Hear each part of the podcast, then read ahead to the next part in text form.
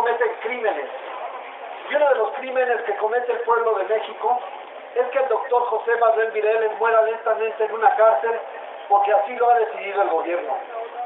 ¿Por qué es un crimen? Porque sin lugar a dudas el doctor Mireles, no solo él, pero especialmente él, ha dado la más grande lección al pueblo de México en los últimos años. Podemos salir de la situación en que vivimos.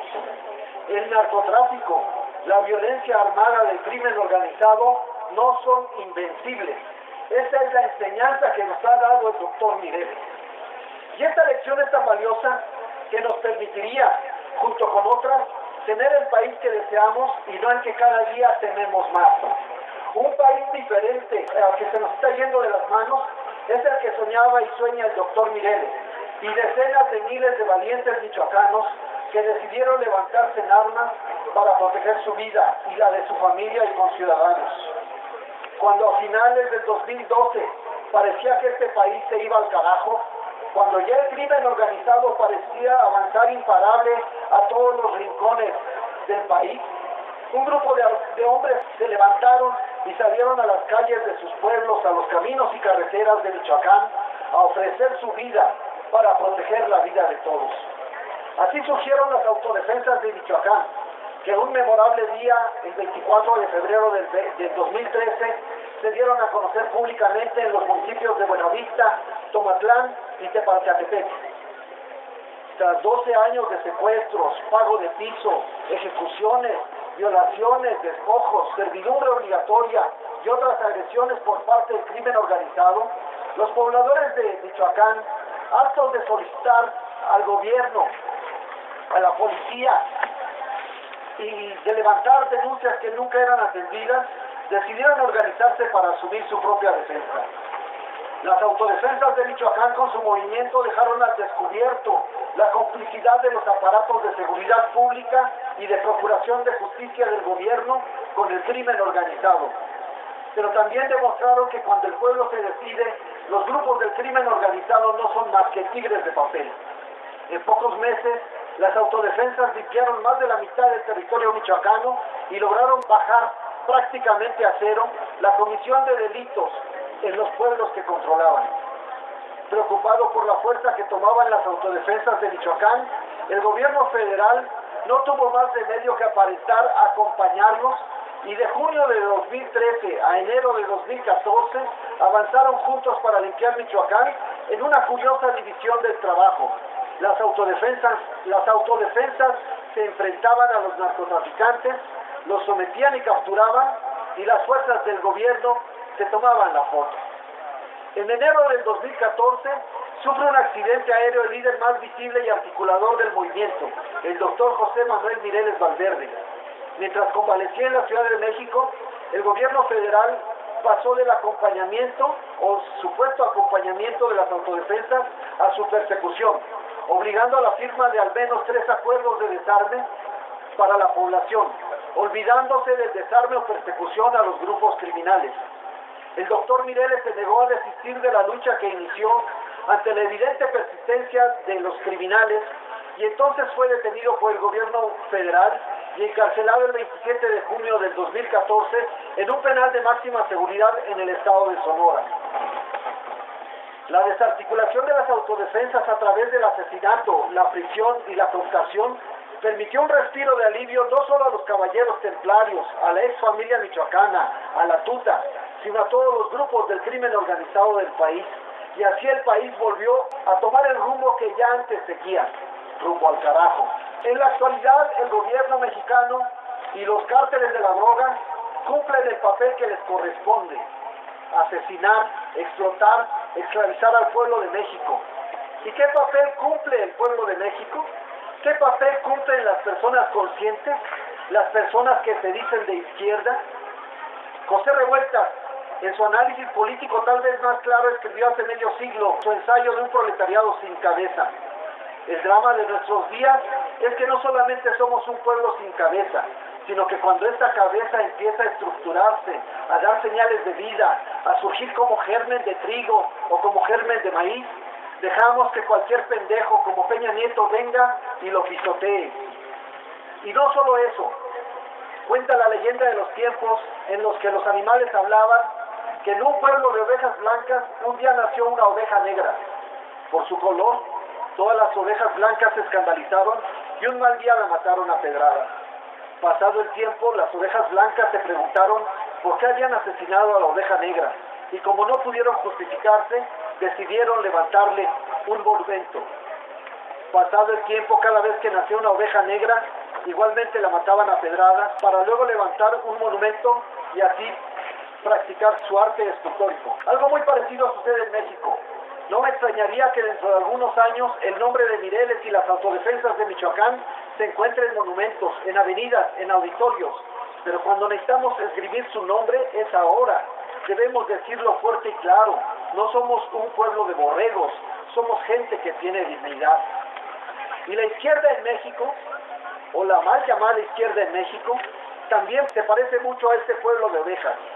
Las principales corrientes de lo que hoy pretenciosamente se autodenomina como izquierda, sin haber hecho un análisis profundo de los, de los enemigos que nos enfrentan, sin, sin analizar con seriedad sus métodos y prácticas, sus formas de control y dominación, han llegado a la conclusión, a bote pronto, que en el combate contra los criminales que gobiernan México caben diversas formas de lucha, como votar por un candidato o candidata, publicar una enérgica denuncia en Twitter o en Facebook, pero claro, todo siempre de manera pacífica y en el marco de la ley. Y en eso llegaron las autodefensas de Michoacán y demuestran que todas las formas de lucha, incluida también la lucha armada, son válidas y legítimas. Poco faltó para que esa parte de la izquierda apedreara a las autodefensas. En su lugar contribuyeron a la conspiración del silencio que todavía prevalece hacia las autodefensas de Michoacán y hacia los crímenes salvajes que el gobierno ha cometido contra ellos y hacia la injusta e ilegal prisión para el doctor Mireles y los demás compañeros. Sin embargo, las autodefensas de Michoacán demostraron sin tapujos ni medias verdades que solo el pueblo salva al pueblo. Ellos demostraron con la importante participación de mujeres en su movimiento que no hay hombre que retroceda cuando una mujer avanza. Ellos demostraron que no se trata de tener un ejército muy profesional, sino el pueblo en armas, que fue una de las más importantes conclusiones a las que llegó Carlos Marx. Una parte de la autoproclamada izquierda no podía soportar tanto, y como los políticos del PRD, pero no solo ellos, se lanzaron de lleno contra las autodefensas. Como dijera medio siglo antes el camarada Arturo Gani, uno de los primeros que cayó en la lucha por un México mejor, en este, en este México, los partidos de izquierda parecen haber olvidado su misión histórica y quiénes son sus enemigos. Emplean toda su energía en meterle zancadillas a las organizaciones ajenas al propio partido. Buscan con sadismo, detallitos y grandes faltas a cuanto movimiento surja sin su conocimiento, con objeto de atacarlo. No se inculca otra cosa que la desconfianza, el recelo. Se preguntan solamente quién dirige y como no dirigen ellos, entonces no lo apoyan. Y así pasó con una gran parte de la izquierda con respecto al doctor Mireles y a las autodefensas. Una parte más radical de esta presumida izquierda afirmó que las autodefensas de Michoacán llegó a afirmar esta tontería eran una creación de Peña Nieto y lo demostraban con el silogismo de que en Colombia las llamadas autodefensas eran una creación del gobierno para proteger a los caciques y que Peña Nieto había contratado a un general colombiano como asesor. Y así con esa lógica absurda contribuyeron al aislamiento desde la izquierda hacia las autodefensas. Sin embargo, la desarticulación, la masacre, el encarcelamiento y la persecución gubernamental y del crimen organizado y el silencio de una parte de la izquierda contra las autodefensas no significa de ninguna manera su derrota. En Veracruz y otras partes del país siguen cada día llegando gentes valientes a esta conclusión. Solo el pueblo salva al pueblo y más aún, aprenden con la lección de Michoacán que no se puede combatir a uno u otro grupo criminal si no se tiene claro que el principal grupo de crimen organizado en México es el propio gobierno mexicano. Y esto no quiere decir que otras formas de lucha deban despreciarse. Hay quienes creen que mediante las elecciones es posible un cambio sustancial en México. Incluso creen que es en este momento en que este cambio puede realizarse de manera realista, pues la mayoría de los mexicanos están hasta la madre de las raterías y crímenes del PRI gobierno y sus cómplices del PAN. No dudamos que esto pueda suceder y no dudamos que este año en el Estado de México y el año que entra a nivel nacional, el PRI y sus paleros de todo tipo van a ser arrolladoramente derrotados. Esto es una certeza. Pero también sabemos que la pandilla de criminales que se hace llamar gobierno jamás ha respetado la voluntad popular o lo han respetado solo cuando les conviene y que no existen razones para creer que esta vez sí la van a respetar. Y ahí, en ese momento, cuando los criminales que gobiernan este país pasen a la represión salvaje como una forma de mantenerse en el poder frente al enojo de todo el pueblo, es cuando vamos a necesitar hombres de la talla de José Manuel Mireles y las autodefensas de Michoacán. El 5 de diciembre del 2014 otorgamos al doctor Mireles y a los otros 383 autodefensas de Michoacán presos en diversas cárceles del país el Premio Nacional Carlos Montemayor. Hoy reiteramos nuestro compromiso por verlos en libertad y agradecemos su aportación al esclarecimiento del camino que habremos de emprender todos para acabar con la injusticia y la impunidad en nuestro país. Tendremos una deuda con nuestros prisioneros políticos. ¿Haremos lo suficiente para cubrirla? Nosotros esperamos que sí. Comité organizador del Premio Nacional Carlos Montemayor. Muchísimas gracias. Muchísimas gracias por todo y por su apoyo, por todo siempre.